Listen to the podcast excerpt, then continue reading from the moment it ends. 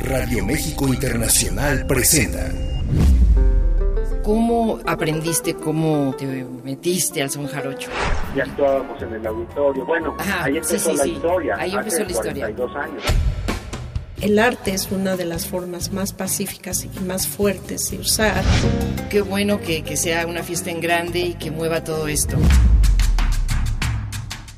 Música, cultura y más en una plática amable y amena.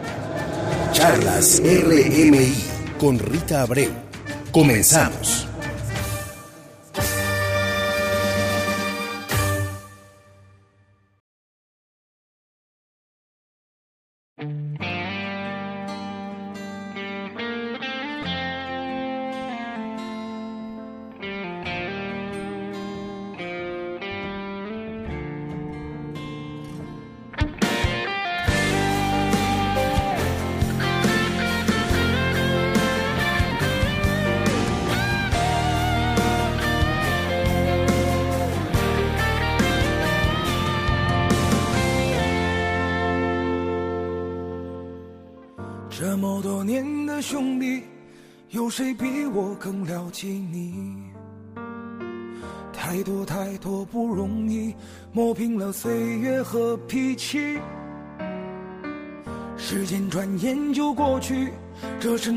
散的宴席，只因为我们还在，心留在原地。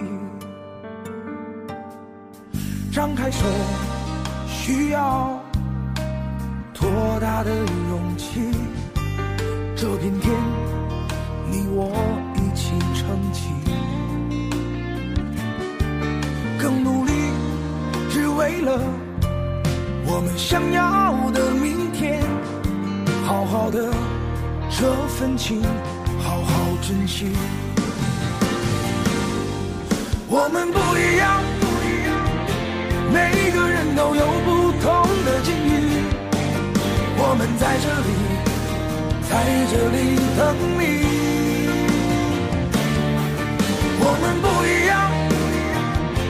虽然会经历不同的事情 Nosotros somos diferentes, eso dice esta canción china que nos ha recomendado nuestra invitada de hoy. Hay de partida que toma la llamada en Baviera, en Alemania, pero en realidad nuestro tema de conversación con ella es sobre Taiwán y sobre el gusto, el placer que le ha dado conocer esa cultura. Antes que nada, Aide, bienvenida a Radio México Internacional. ¿Cómo estás? Hola Rita, qué gusto escucharte. Muy bien, ¿y tú? Estamos felices de poder platicar contigo, de que nos muestres un poco ese, mundo asiático que descubriste hace cinco años, ¿verdad? Sí, hace, bueno, vivía ya cinco años. Estoy muy contenta de compartir mi experiencia. Sí, nos hace mucha falta conocer ese, ese mundo. Estamos hablando, Aide, primero que nada, para contarle al público que nos puede escuchar en cualquier parte del mundo y que está pendiente de estas charlas a distancia, son los mexicanos que viven en cualquier parte en que, bueno, en el caso, por ejemplo, de, de Aide, estamos hablando de una destacada profesional en el campo de las relaciones internacionales y de la economía, nacida en la Ciudad de México y nos va a hablar, como decíamos, de lo que le ha representado pasar por varios países y sobre todo una estancia más larga en Taiwán, una pequeña isla ahí que está, vamos a decirle, por poderla situar, eh, ¿qué, podríamos decir? Enfrente de la China continental, ¿no? Arriba está la isla de Japón, abajo está Filipinas, eh, las ciudades cercanas de, de la parte de China está Hong Kong, está Shanghái, y ahí está una pequeña isla que vemos con el nombre Taiwán. Pero antes de partir a Taiwán, hay de partida, cuéntanos en qué parte de la ciudad creciste, cómo, cómo es tu formación en México como mexicana, digamos. Ah, claro que sí, Rita. Bueno, yo tuve la fortuna de crecer en Polanco. Eh, fue una oportunidad única que tuve porque en Polanco hay muchas embajadas. Entonces yo recuerdo que desde niña mi mamá me decía, ¿no te gustaría trabajar, por ejemplo, en la Embajada de España o en algún otro país? Y también conocía a mucha gente de muchas partes del mundo. Y también tenía yo este sueño de, eh, de estudiar en la UNAM. Entonces, eh, mi conocimiento sobre otras culturas va creciendo, pero después yo tengo esta gran curiosidad de responder a la pregunta, ¿qué es lo que hace a un país exitoso y resiliente? Me, hacía yo mucho esta pregunta y es por ello que yo empecé a estudiar relaciones internacionales en la UNAM. El estudiar en esta gran universidad fue un honor. Aprendí de los mejores profesores y se queda siempre en mi corazón, eh, corazón todas las enseñanzas que, obtuve de ellos. Y durante mis estudios eh, en la UNAM, eh, mientras realizaba mis estudios de relaciones internacionales, me empecé a acercar hacia las culturas asiáticas. Me empecé a acercar a, lo que es, por ejemplo, China, la historia tan interesante que hay entre Japón y, México, eh, Corea del Sur, Corea del Norte, Taiwán y otras culturas asiáticas. Entonces fue poco a poco como me empecé a acercar hacia esta parte del mundo. Entonces esto fue, digamos, una iniciativa personal algo que tú seguiste como un caminito casi como de una autoformación en este tipo de culturas. Sí, exactamente. Y es que también recuerdo que, por ejemplo, en, mi familia, eh, nos, bueno, a mi papá y a mi mamá siempre me estaban regalando libros, nos íbamos a museos, estábamos muy, muy curiosos de conocer sobre otras culturas y también como conviví eh, con varios vecinos de diferentes eh, partes del mundo. También, también eso me abrió muchísimo más mi curiosidad de saber qué tan relacionado está México con otros países, porque México tiene eh, eh, recursos abundantes y México podría ser un líder. Entonces yo me preguntaba, ¿qué le hace México para ser un líder mundial? Entonces por eso me empecé a hacer esta pregunta, eh, ¿qué es lo que hace un país exitoso y resiliente? Bueno, es una pregunta, claro, muy interesante porque seguramente todavía te la haces y, conforme estudias y conforme te integras a las otras culturas, te la irás contestando de distintas maneras y quisiéramos que algunas nos las compartieras, ¿no? Efectivamente, yo creo que México, pues es un país impresionante, ¿no? Ayer fíjate que me tocó estar en el centro de la ciudad y vuelvo a sorprenderme, o sea, yo, yo también soy de esta ciudad, aquí nací y hay otra vez así como encuentros con ciertos edificios, con todo este patrimonio histórico, ¿no? Que cuesta realmente muchos, muchos miles de pesos mantener bien. Me encontré dos iglesias que están en reparación porque están en recuperación prácticamente porque el temblor de 2017 las afectó muchísimo, ¿no? Entonces pienso, ¿cuánto dinero se necesita para tener ciudades bellas? para que todo lo viejo tenga una pátina del tiempo, pero esté, que sea patrimonio recuperado, ¿no? Que sean edificios que uno puede transitar, que uno puede habitar.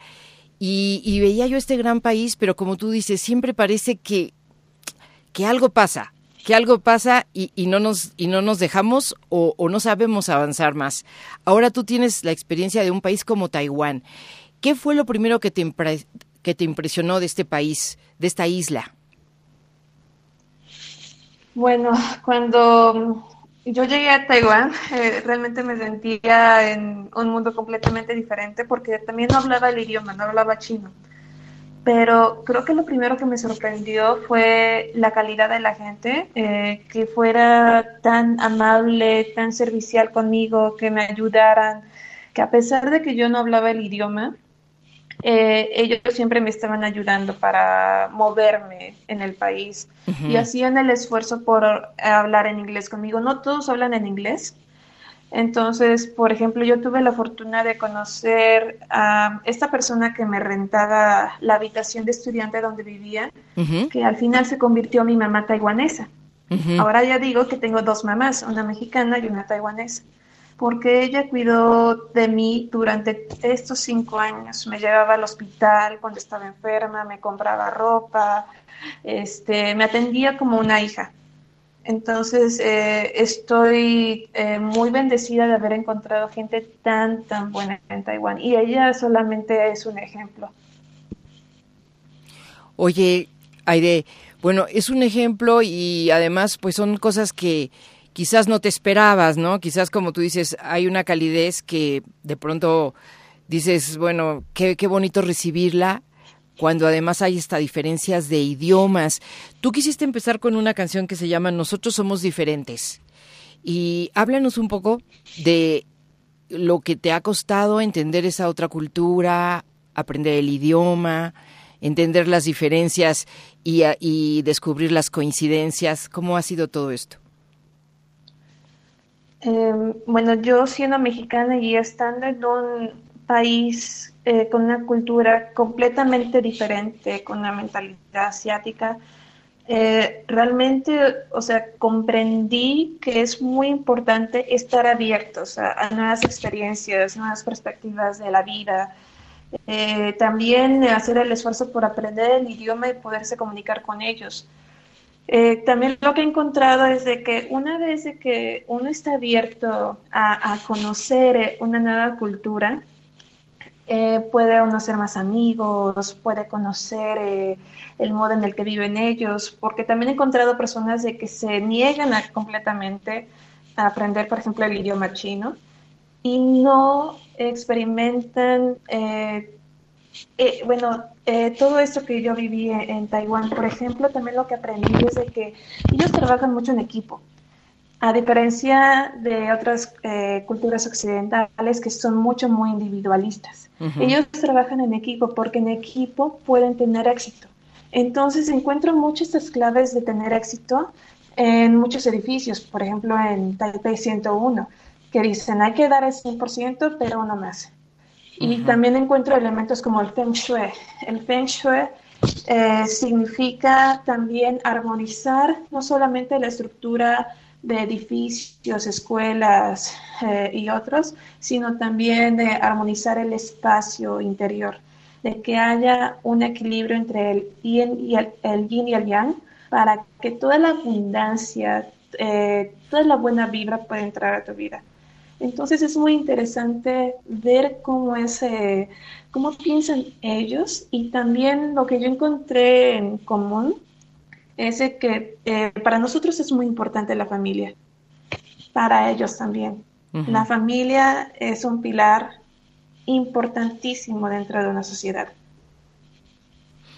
Claro. Bueno, entonces fíjate, bueno, has mencionado varias cosas. Eh, me voy a detener un poquito en la arquitectura, ¿no? En la arquitectura asiática, que ahora por cualquier lado que vemos en las plataformas ponemos alguna ciudad o, por ejemplo, Taipei, la capital de Taiwán.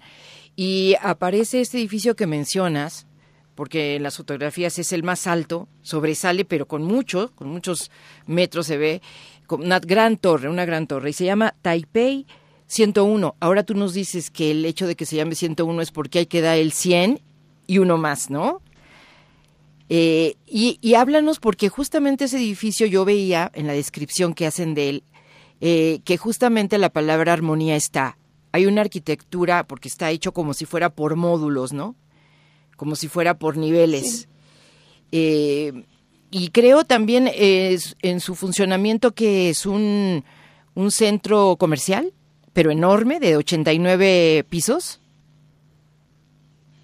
Eh, bueno, el Taipei 101 es un rascacielos que tiene 106 plantas. Son a 101 por encima del nivel del suelo y 5 subterráneas. Ajá. Eh, sí, tiene, eh, tiene mucha razón en eso que mencionas, eh, por ejemplo, de la abundancia, porque también está construido con, los elementos del feng shui, que son muy importantes. Para ellos, el número de excelencia, excelencia o el número más poderoso es el número 8. Ah. Entonces también está construido en forma de pagoda para bloquear toda la mala influencia y para atraer la mejor energía, para atraer abundancia para, para Taiwán. Mm. Y también la simbología del 101 también eh, viene de este, del código binario. Los taiwaneses son eh, muy hábiles con las matemáticas, eh, creo que su fortaleza son las ingenierías. Entonces también se encuentran en elementos del feng shui, pero también se encuentran eh, varios simbolismos matemáticos en, este edificio tan emblemático. Bueno, y otro punto que me llamó la atención de también de este edificio, y no sé si se, se repite en algunos otros, es que tiene que ver también con el medio ambiente, ¿no? O sea, quiere, bueno, primero que nada es un observador, es un observatorio, ¿no? y también que tiene algunas transparencias, que tiene algo, porque es un edificio que puede cambiar de colores, ¿verdad? Es muy, muy impresionante. Estamos hablando de una arquitectura muy, pues hasta cierto punto opulenta, ¿no?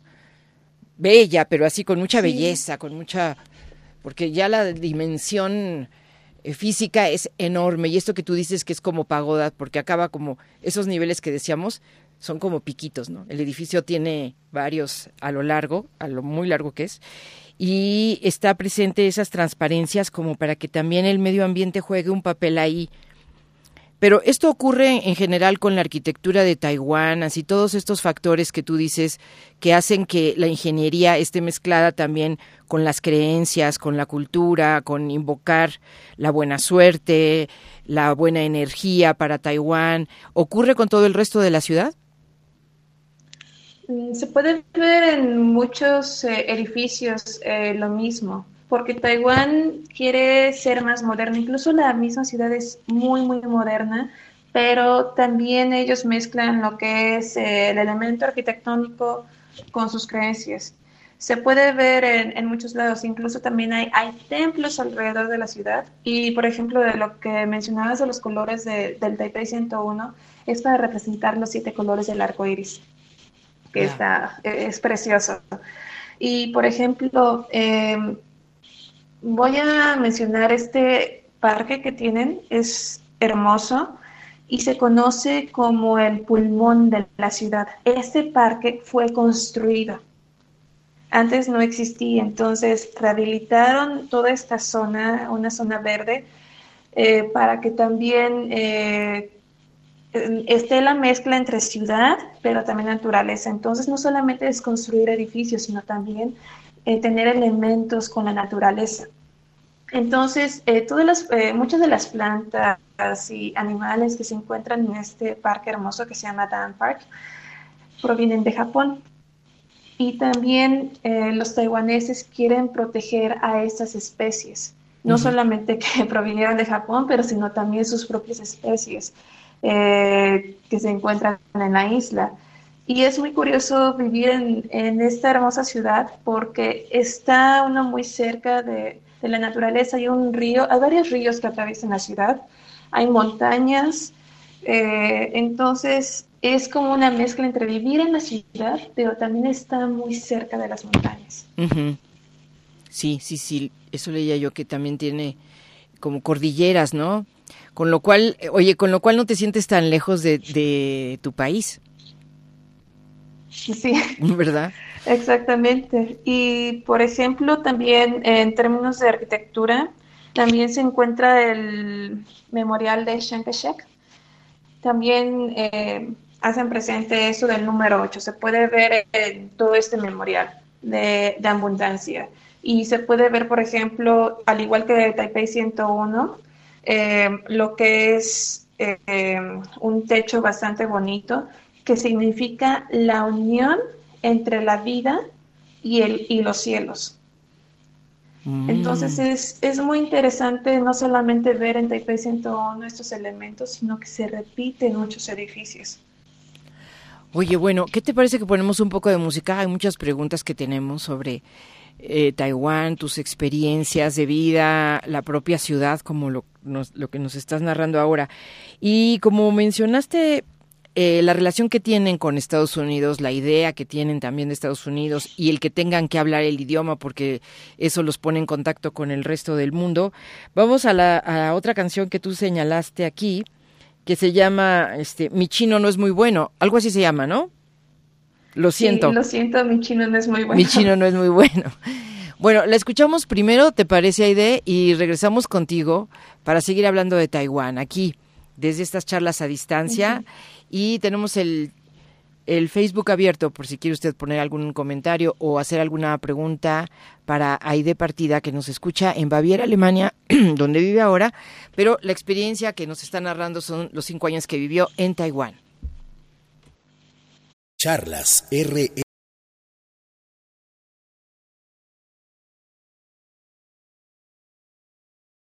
MI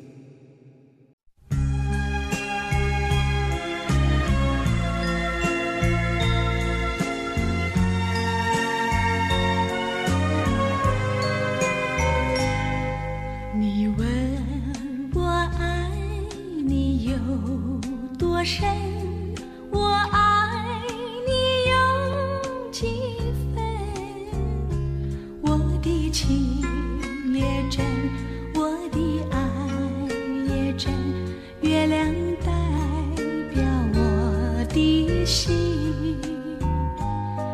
你问我爱你有多深我爱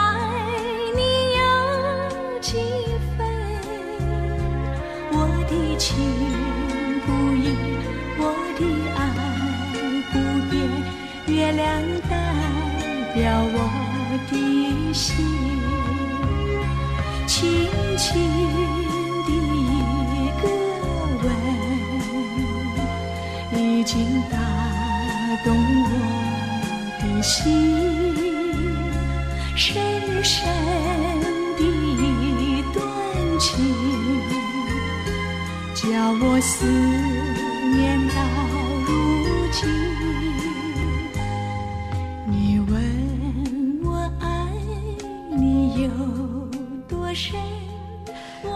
Bueno, pues querido auditorio, se impuso lo romántico porque íbamos a ir por otro lado, pero no, aquí como teníamos también esta canción china que nos recomendó ahí de partida que se llama La luna representa mi corazón, pues de pronto un dedazo y entró esta. Bueno, Aide, pero cuéntanos, ¿por qué esta canción te gusta en especial? Ahora ya vamos, después hablaremos y después pondremos la de Lo siento, pero mi chino no es muy bueno. Ah, bueno, eh, incluso las dos canciones están muy relacionadas. Creo que eh, para todos los que quieren aprender chino, estas dos canciones eh, son ayudan muchísimo para aprender el idioma. Entonces, es muy común que en las escuelas o centros de idioma siempre tocan esas dos canciones. Son muy lindas esta primera canción, eh, La luna representa mi corazón, es una canción muy viejita, pero está en el corazón de, los taiwaneses. Les llama mucho la atención y, les toca hasta sus más profundos sentimientos. Entonces yo empecé a aprender esta canción, pero muchísimo antes de, de yo ir a Taiwán. Yo empecé a estudiar un poquito de chino en México. Y además es muy amigable, el vocabulario es eh, simple, es fácil de, seguir la canción y de aprender nuevo vocabulario. Entonces esta canción es muy recomendable para todos los que quieran aprender chino. Bueno, pues entonces tómenlo en cuenta quienes se, se encuentren en esa circunstancia. Bueno, ¿cuánto tiempo puede tomar aprender chino? Oye, y escribirlo, porque son como dos cosas, ¿no? Sí, bueno, eh, ellos tienen más de 10.000 caracteres, entonces sí es, eh, es un desafío, pero también es un idioma bastante eh, bonito, es muy lindo el idioma. Cada carácter tiene un significado. bueno, no lo puedo mostrar porque lo estamos haciendo así. Si hubiera, sido una llamada, también podría mostrar cómo cada carácter tiene un, un significado único. ¿Cuánto tiempo toma eh, aprender el idioma? Creo que depende de, del tiempo que uno le dedique. Yo creo que en general dedicaría, uno se tendría que dedicar muchísimo más tiempo que cuando uno aprende inglés. ¿Por qué? Porque en chino hay muchos, eh, muchísimos tonos. Eh, voy a dar unos ejemplos. ellos tienen cinco tonos. El primer tono es ma, es plano. Después es ma, ma, ma, ma. Todos, todos esos tonos son mm. diferentes. Entonces, es muy importante conocerlos para poder hablar bien. Sí. Por ejemplo, decir uh, Chu significa comer. Chu significa salir. Shu significa occidente. Entonces hay que aprender eh, toda esta fonética y todo lo que son los tonos. Pero una vez de que uno aprenda los cimientos básicos es muy fácil. El, chino también puede ser muchísimo, muy fácil porque eh, en español nosotros decimos yo como, yo voy a comer, yo comeré, yo comí. En chino es diferente. En chino es yo comer. Pero para saber cuándo, eh, se tiene que agregar una, agregar una partícula del tiempo. Por ejemplo, hoy yo comer. Entonces yo como hoy. Eh, ayer yo comer. Mañana yo comer. Entonces es muy fácil, no hay conjugación. Mm. Bueno, y entonces, si quieres decir que ya quieres comer ahorita, ese ahorita, ¿cómo lo pondrías en chino? Ah, entonces yo empiezo indicando siempre el tiempo. El tiempo es muy importante. que significa ahora. Yo, wo, y quiero, yao. Comer, chu. Pero comer, ¿qué puedo decir? Comer eh, algo. Eh, por ejemplo, esta, esta frase está muy, bueno, esta palabra está muy chistosa. Incluso la van a escuchar eh, en la canción de Lo siento, mis chinos no es muy bueno.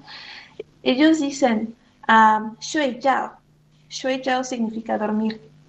Pero mm. se dicen, shui jiao son los dumplings. Entonces, si uno quiere decir yo quiero comer dumplings, voy a chu, shui jiao. Y yo mm. no sería como yo quiero dormir, sino la gente preguntaría, bueno, vete a tu casa, ¿por qué no te vas a tu casa a dormir? Ya. Oye, eso me hace pensar, la idea que uno tiene, cuando las cosas son muy complicadas, ves que dice, eso está en chino, ¿no? Esa es una frase mexicana. Oye, ¿sigues ahí, verdad, Aide? Sí, sí, sí. Ah, ok. Bueno, y entonces, este, ese es el, el punto, que nosotros cuando pensamos en que algo está casi fuera de nuestras posibilidades de entender, de, mm, pues sí, como de entrarle al tema, dice, no, pues eso está en chino. Y así pensamos que hablar el idioma está de veras difícil. Pero por lo visto, bueno, en primer lugar hay que verlo como posible, como un reto, como tú dices, ¿no? ¿Ellos qué idea tienen del español, por ejemplo? ¿De que también está en español, aprender español? ellos se dan de topes en la cabeza, no solamente con el español, sino también con el inglés, porque no existen las conjugaciones en su idioma. Entonces, también se les hace un, reto. Todo lo que son las lenguas occidentales es eh, muy difícil de aprender para ellos porque no es algo cercano a su cultura. Por ejemplo, si nosotros aprendemos francés, portugués, inglés, es más fácil para nosotros porque está en nuestro mundo. Somos parte de una cultura occidental, pero para ellos es, es completamente lo opuesto.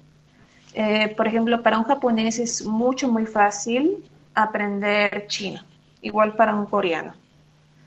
¿Por qué? Porque tienen muchos elementos que, y herencia del, mismo idioma eh, chino.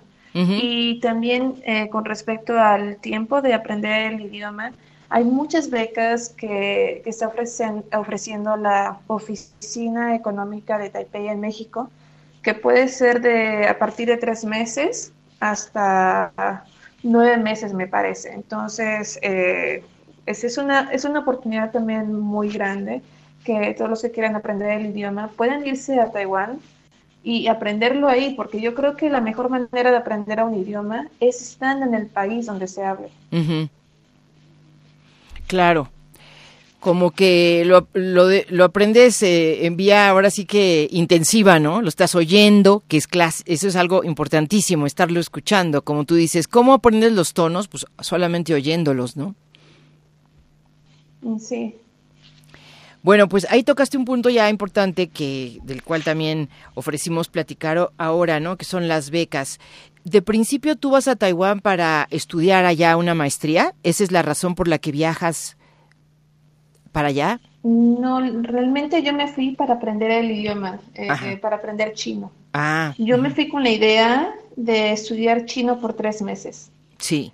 Pero obviamente tres meses no es suficiente. Hay que aprender el idioma más si uno lo quiere utilizar. Y mi idea era de utilizarlo en los, en los negocios. Entonces, después de tres meses, yo le digo, mamá, ¿sabes qué? Me voy a quedar eh, otros tres meses. Y así pasó hasta que fueron cinco años. Ándale. Eh, aprendí, sí, aprendí el idioma, eh, fue por año y medio, más o menos. y ya después empecé yo a estudiar mi maestría en economía en Taiwán. Y, por ejemplo, en tanto las becas, eh, yo les recomendaría checar la página de internet de la Oficina Económica y Cultural de Taipei en México. Hay becas para estudiar chino, hay becas también para eh, estudiar licenciatura, maestría, entonces pueden buscar la beca Huayu o también eh, lo que es la beca de Taiwán y la beca ICTF. Todas son opciones diferentes para distintas ramas. Sí. Sí. Eh, bueno, la beca ACDF es más exclusiva, entonces solamente eh, la ganan los mejores estudiantes con mejor perfil, mejores calificaciones. Eh, también es muy importante que, que, tengan idioma del idioma inglés para poder ser merecedor a, a esta beca. Ah, ya. Bueno, hay un punto interesante también. Tú antes de Taiwán habías vivido en Estados Unidos. Y sí, así es. Y eso te hace, bueno, pues inevitablemente hacer comparaciones, ver un país, ver el otro. Por otro lado, nos dices que en Taiwán sienten mucha admiración por el mundo estadounidense. ¿Cómo lo ven? ¿Como un país muy exitoso, como un país líder o, cómo es su percepción? Sí, lo ven como un país líder. Eh, ellos lo ven como un ideal. Entonces, eh, para ellos conocer estadounidenses es como lo máximo. Creo que hay esta mentalidad de, los taiwaneses que quieren em, ser más occidentales, incluso en sus planes eh, de gobierno, indican que la nación está en una transición a ser bilingüe, en donde todos, toda la población hable tanto como chino como inglés. Entonces, eh, también lo que yo vi en Taiwán es de que la ambición por aprender el idioma inglés eh, es mucha. Van muchos extranjeros eh, a, trabajar como profesores que, tengan, que, sean nativos o bien que, que el inglés, su inglés sea excelente, porque ellos quieren aprender a hablarlo bien. Yo conocí a muchos niños que hablan el inglés excelente, eh, parecen nativos. Entonces es una visión que tiene el gobierno. Ah, y también porque el idioma inglés nos permite ser más competitivos en otros países. Es, es un idioma básico para poderse comunicar con culturas de diferentes partes del mundo. Claro. Bueno, entonces ahorita sí viene ya muy bien, ahora sí. La de, lo siento, mi chino no es muy bueno. Ahora nada más nos dices, la están cantando chinos, como tratando de ponerse en los zapatos de los estadounidenses. Eh, bueno, esta canción eh, son tres chicos de Inglaterra que la están cantando. Ellos eran estudiantes, estaban aprendiendo chino e eh, escribieron esta canción. Entonces, ellos indican de que su chino no es muy bueno, que quieren hacer amigos, que lo único que quieren es comer dumplings, que ellos no quieren dormir porque se equivocan en su pronunciación. Entonces es muy linda y también es una de las canciones más famosas para todos los estudiantes que están aprendiendo el idioma. Bueno, pues además de que se puede ver en YouTube el video, porque van caminando por las calles de Taipei, ¿verdad? Sí. Y nos muestran, nos van mostrando la ciudad y efectivamente como las reflexiones que hace alguien que llega y dice, lo siento, mi chino no es muy bueno. Vamos a escucharla y continuamos esta charla eh, nuestra invitada está en Baviera, Alemania, pero estamos platicando de una experiencia de cinco años en Taiwán. Desde luego vamos a ver qué está haciendo en Baviera, pero eso ya será un poquito después. Vamos a la música y volvemos. Charlas RMI.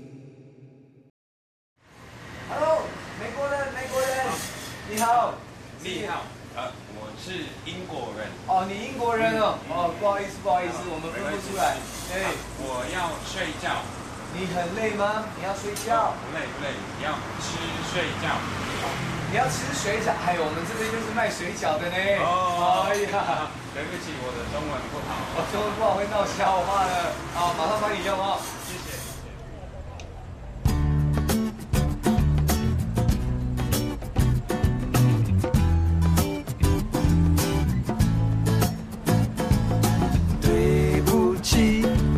中文不好。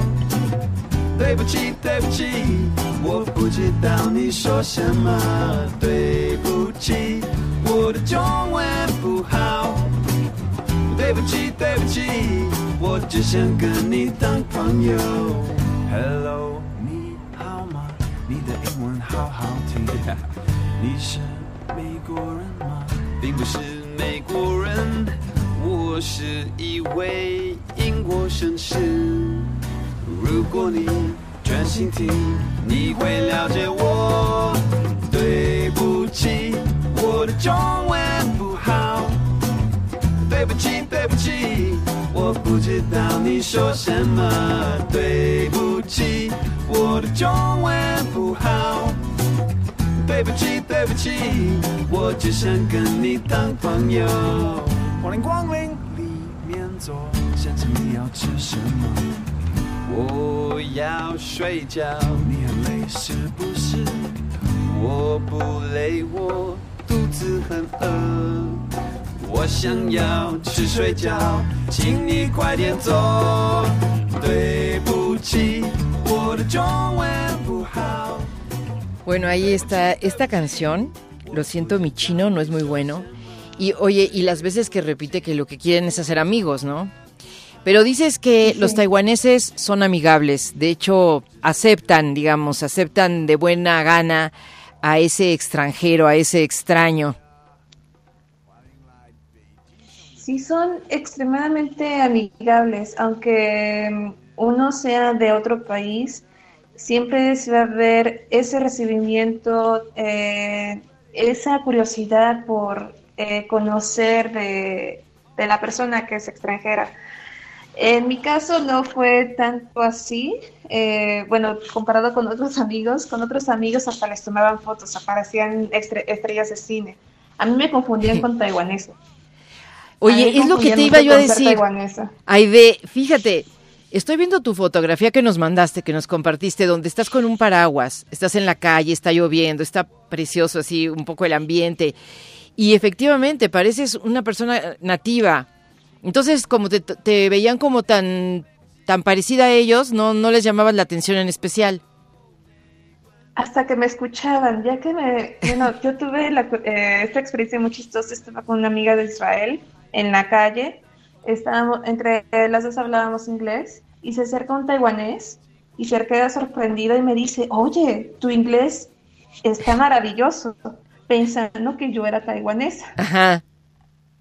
Entonces es como muy chistoso y ya una vez que me escuchaban hablar en chino, me decían, ay, lo siento, lo siento, lo siento. Eh, sí, eh, lamentándose de que ellos no reconocieran que era que yo era eh, extranjera y no taiwanesa, pero fue como también una mu- muy lindo también que aún así que me confundieran, fue como muy chistoso.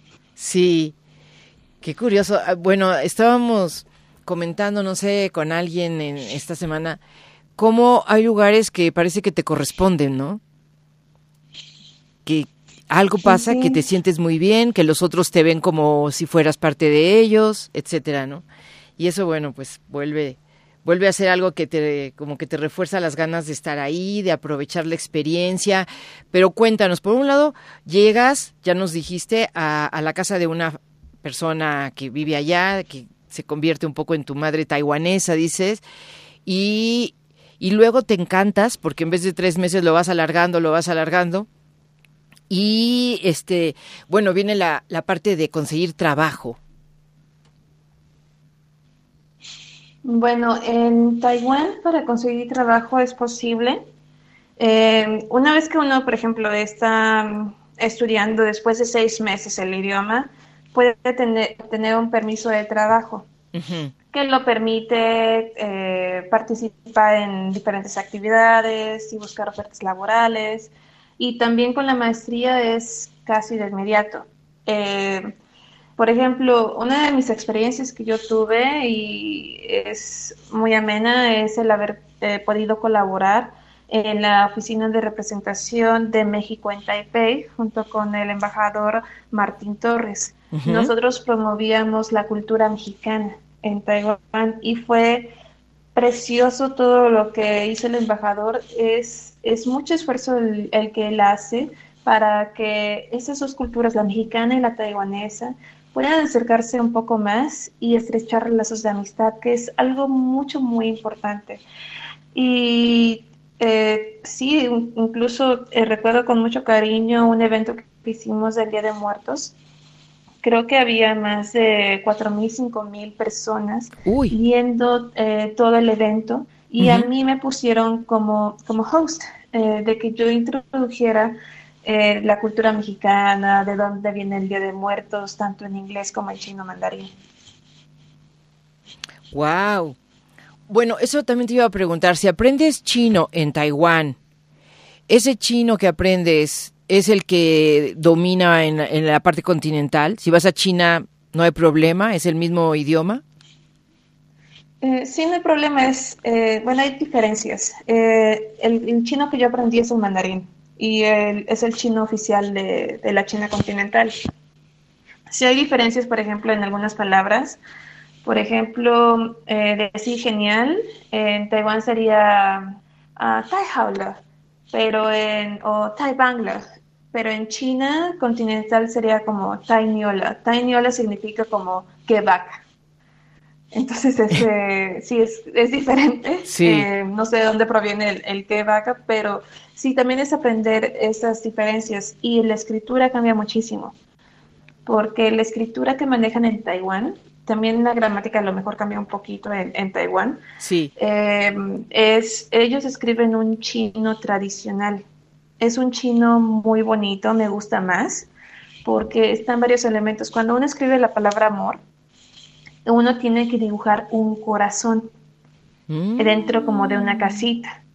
Pero en el chino simplificado de China continental, el carácter o este dibujito de amor, el, el corazón, ya no existe. Nada más se queda la casita vacía. Oh. Oye, fíjate que todo lo que tú estás diciendo, aquí te va siguiendo Edgar Hernández, que todo el público sabe, que es el que comanda aquí la mesa de controles y botones, nuestro ingeniero, ¿no? Que es, bueno, de verdad, un apasionado de las culturas asiáticas y que va aprendiendo por su cuenta y con internet. Así que ya se sabía lo de la casita, ya te lo sabías, ¿verdad? Bueno, yo no. Ah, yo sí estoy de verdad en, en ceros. Así que yo estoy oyéndote y descubriendo este mundo gracias a ti y realmente pues muy muy contenta. Bueno, me queda una duda, bueno, varias, pero al ser una isla, estamos hablando de una isla sobrepoblada, ¿verdad? Porque hay una densidad demográfica importante.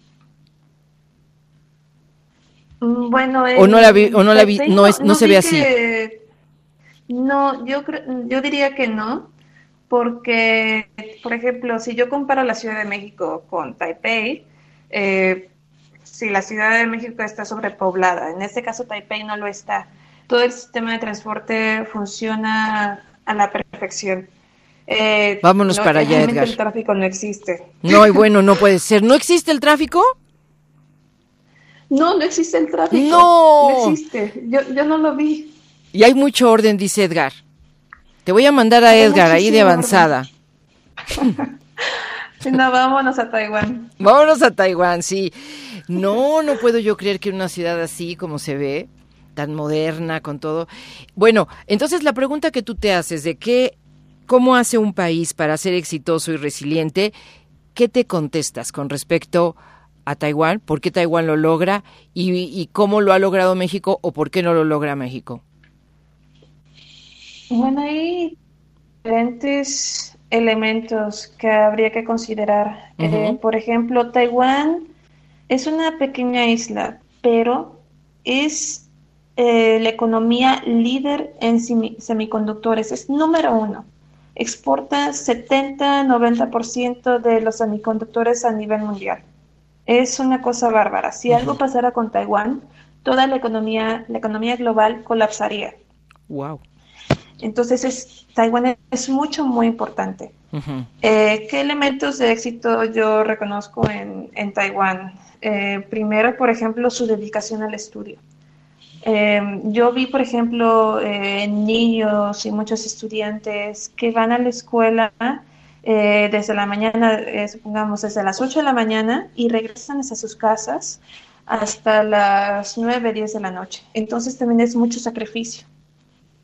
Eh, también eh, yo creo que el mismo idioma también nos ayuda a ser muy ágiles con las matemáticas, es otra forma de, pensar, pero más que nada es su dedicación al estudio, eso es clave. Y que trabajen en equipo. Una cosa que no he visto en México, y yo creo que es, es lo que nos falta, es aprender a trabajar en equipo y no tener una eh, percepción individualista eh, como esa la del cangrejo. Si alguien tiene éxito, ah, ¿por qué vas a tener éxito? Entonces eh, los demás se ponen en contra. Tenemos problemas. subiendo. Sí, sí, sí, tenemos problemas con el éxito del otro, el nuestro y el de los vecinos que lo acompañan. Exactamente. Eh, en Taiwán todos suben al mismo tiempo, incluso yo veo familias que tienen empresas eh, también tuve la fortuna de conocer a esta gran amiga, se llama Karen. Ella tiene una empresa familiar y todos eh, eh, trabajan juntos para que la misma empresa tenga éxito. Es, es una armonía que tienen entre todos ellos, poner objetivos en común, actividades y que nadie esté disperso. Entonces, desde las mismas familias nace esta mentalidad de hacer negocios. Hacer negocios. Y también lo que, sí, y también otro elemento que yo vi, por ejemplo, en Estados Unidos, eh, y a lo mejor también en Taiwán, es la mentalidad de tener éxito. En no, este, en no ser conformista, eso también nos falta mucho en, México, tener esa, esa mentalidad de que nosotros podemos lograr lo que nos propongamos. Y no de, porque he escuchado muchos chistes en los que indican de que México llega a la fiesta, eh, están todos los países, están tomando vino, pero México es el mesero. Mm. Eso, es, eso, es, eso es malo. Nosotros tenemos que dejar de ser tan serviciales, dejar de servir a los sueños de otros y empezar a trabajar por los sueños que nosotros tenemos, empezar a trabajar eh, en comunidad. Yo creo que eso es lo que nos falta y también que, que tengamos más, más dedicación al estudio, que tengamos objetivos firmes y claros. Una vez teniendo esto, yo creo que las puertas eh, de lo que queremos hacer se abren muchísimo más fácilmente. Sí. Bueno, pues tocas puntos muy, muy importantes, ¿no? Eh, aquí yo siempre he dicho que, bueno, tener éxito es algo también relativo, porque el éxito social a veces no me convence tanto, pero lo que, lo, sí te entiendo, la idea de, quitarte el tabú, más bien, ¿no? Quitarte el tabú de que puedes lograrlo, de que lo puedes hacer.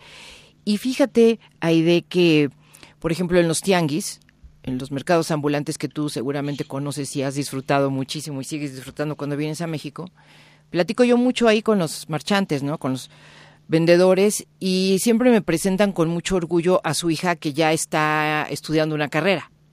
Entonces está en el puesto y los, le sigue ayudando a su padre, a su madre, al abuelo incluso, ¿no? Pero ya, este, pues ya van a tener otras posibilidades de desarrollo porque van a ser profesionistas y a lo mejor de alto nivel.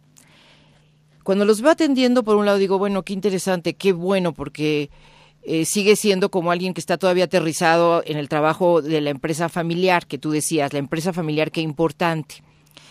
Ahora bien, si ellos quisieran ver más negocio, o sea, crecer de ahí, eh, ¿qué pensarías? ¿Cómo podría crecer exitosamente estos mercados? Que ya son exitosos. Yo pienso que eh, la gente que va a estos tianguis, pues tiene negocios bollantes. O sea, me imagino que ganan hasta más que un profesional muchas veces. Pero ¿cómo harías, si pensamos en esos mercados y en esos futuros, personas, por ejemplo, hay eh, las, el señor el señor mayor que vende el chicharrón, unos tacos de chicharrón buenísimos en ese mercado, la nieta ya está en relaciones exteriores. Si la nieta se va a estudiar a otro lugar, entonces eh, difícilmente ese negocio como empresa familiar va a crecer porque ella se deslinda de eso y va a otro lado a aprender o a desarrollar otro negocio, otra línea, ¿no? Pero aquí si tú quisieras decir, no, necesitamos que esos negocios sean los que crezcan, como tú dices, que suban todos. ¿Qué hacemos?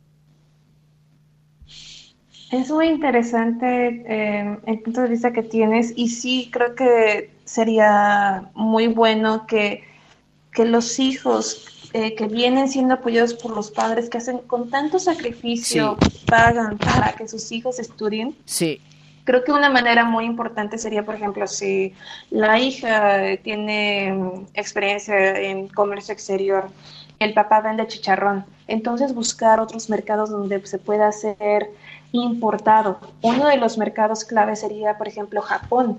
Tenemos un tratado de libre comercio único en el mundo que ningún otro país tiene con Japón, en donde podemos importar productos exclusivos eh, como chicharrón, eh, textiles, eh, mango y otras frutas. Y tenemos, tenemos la ventaja de que no vamos a pagar tantos impuestos en importación. Estamos exentos de muchas cosas. Sin embargo, hay muchas personas que desconocen de esas oportunidades. Entonces, también yo lo que comento mucho, porque también he tenido la oportunidad de dar clases, eh, a mis alumnos, incluso también a, mis amigos, que cuando ellos vayan estudiando, que antes eh, de iniciar su carrera, ellos hagan un plan de, objetivos, cómo pueden, eh, por ejemplo, ayudar a sus familias o incluso cómo pueden ayudarse ellos mismos para hacer sus sueños realidad. Entonces, no solamente la, una, una percepción muy errónea que yo veo de muchas personas es que una carrera, el tener una carrera, les va a resolver la vida. Y no es así. Claro. Uno hay que saberse mover, uno hay que saber ver las oportunidades. Sí, la carrera por, sí misma no camina sola. Exactamente. Entonces, hace falta de muchas eh, conexiones, saberse desenvolver en el medio, ver las oportunidades ver qué oportunidades hay y, explotar eso. Eh, por ejemplo, si la familia no tiene tanto éxito en, su negocio, entonces, por ejemplo, desde un punto de vista de marketing, ver cómo eh, mejorar eso y también de que, por ejemplo, ya no estén en un puesto, sino que, eh, que tengan ellos su propio consultorio, no sé, que, que tengan eh, que estén en la plaza, y subiendo de poco a poco, que no se encuentren siempre en la calle, ¿me explico? De también ayudar a la familia. Entonces, en, Taiwán la percepción de familia es muy importante. Tanto en Taiwán como en otras culturas asiáticas. También eso se ve mucho en Japón, en Corea del Sur, en China.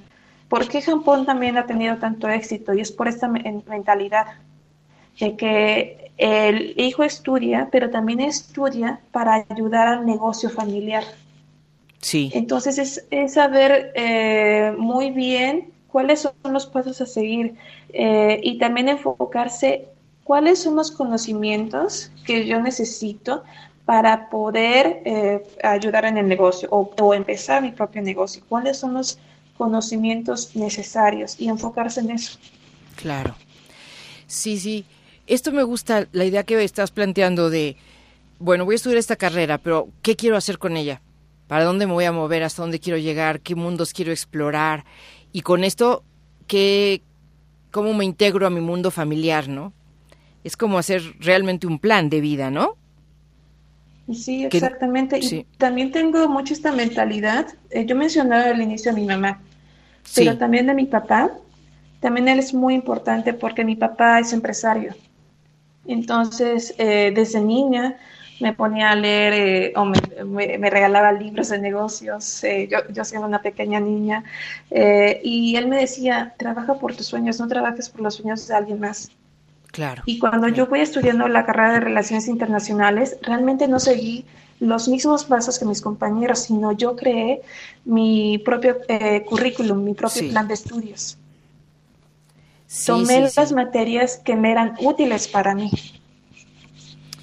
Tienes mucha razón, porque al final eh, una carrera es lo que le vas metiendo tú a la canasta, ¿no? O sea, hay un plan de estudios. Sí. Sí, normalmente, hay- bueno, hay un plan de estudios, pero normalmente hay que trascenderlo. Sí, hay, hay que saberlo utilizar a- al favor de uno. Exactamente. Y, Oye, y vamos, aprender lo que uno necesita. fíjate, teníamos toda esta música, pero pues queríamos escucharte. Por lo menos vamos a poner un minuto de una canción que, que tú escogiste que se llama La Gozadera, por lo que nos está, bueno, ahorita se lo cuentas al público, de lo que representa el mundo latino para, para los taiwaneses. Escuchamos un poquito esta canción, que no debe faltar en ninguna fiesta porque pone un muy buen ambiente, y ahorita regresamos precisamente al contenido que está diciendo esta canción. Charlas RMI.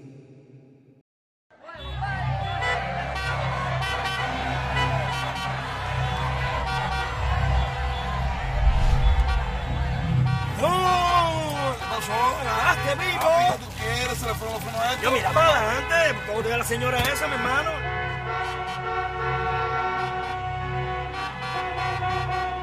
¿Y ahora qué vamos a hacer? ¿Qué vamos a hacer? ¿Qué vamos a hacer? Lo que nosotros vamos a hacer cantar. Vamos a ir a la redonda. Miami me lo confirmó.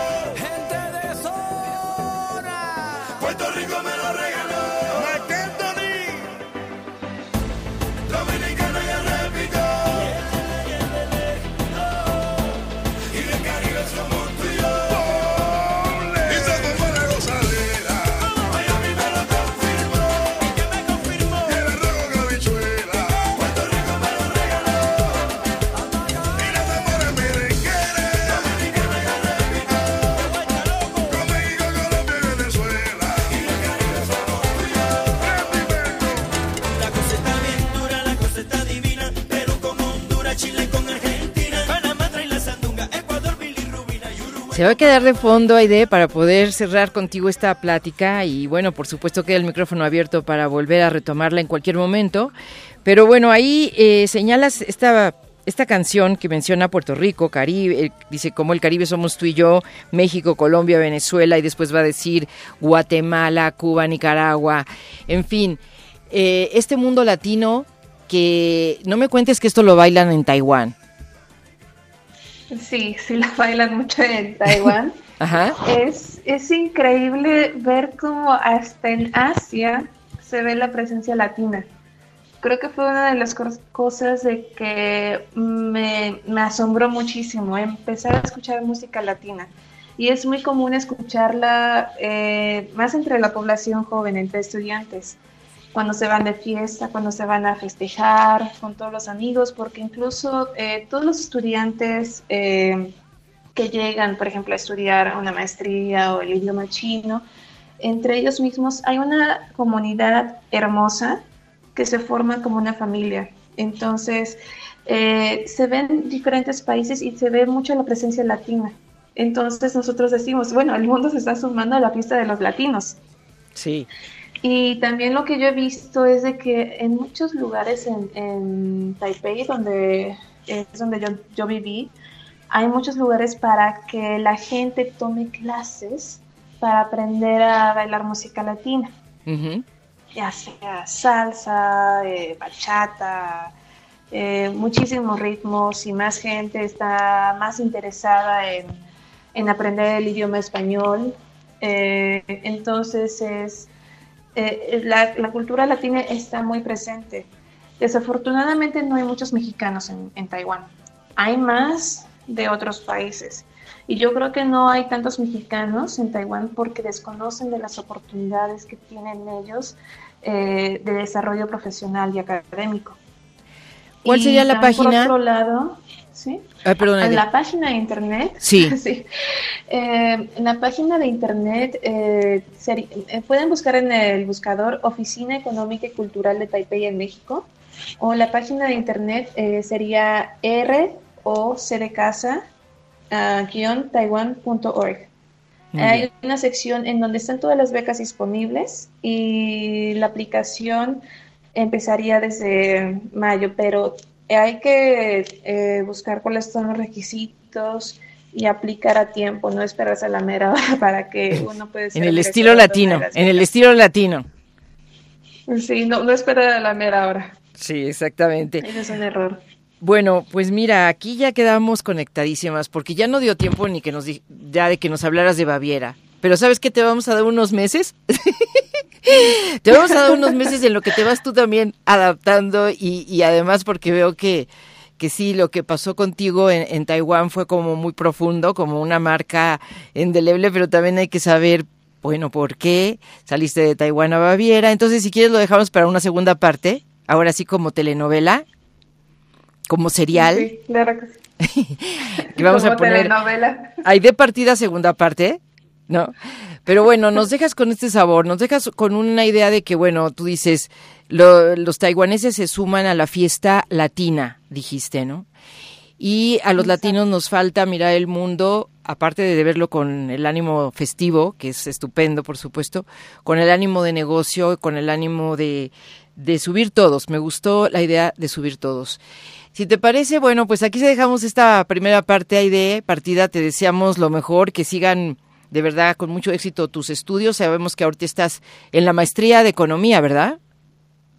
Eh, no, eh, fin- eh, de finanzas, finanzas. negocios internacionales y finanzas. Ah, bueno, pues entonces ve, todavía de eso habrá mucho que platicar contigo. Por lo pronto, un abrazo grande hasta Baviera, Alemania, y gracias por llevarnos hoy de paseo a Taipei, en Taiwán. Muchas gracias a ustedes. Estoy muy contenta y les agradezco la oportunidad. Al contrario, al contrario, para eso está este micrófono. Es la voz que nos une y hoy nos unió con Taiwán. Gracias a todo el equipo, a Marcela Montiel en la producción, a Edgar Hernández, que ya lo veo haciendo la maleta. Creo que le urge consultar la página. Y gracias, por supuesto, gracias como siempre, Edgar Hernández. Gracias a Moisés González en las redes sociales. Mi nombre es Rita Abreu. La invitación cordial a que no se despeguen de Radio México Internacional. Abrazo fuerte hasta Baviera. Ahí de partida.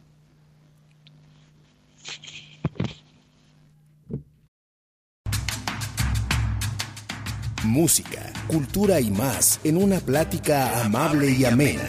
Esto fue Charlas RMI con Rita Abreu, Radio México Internacional, la voz que nos une.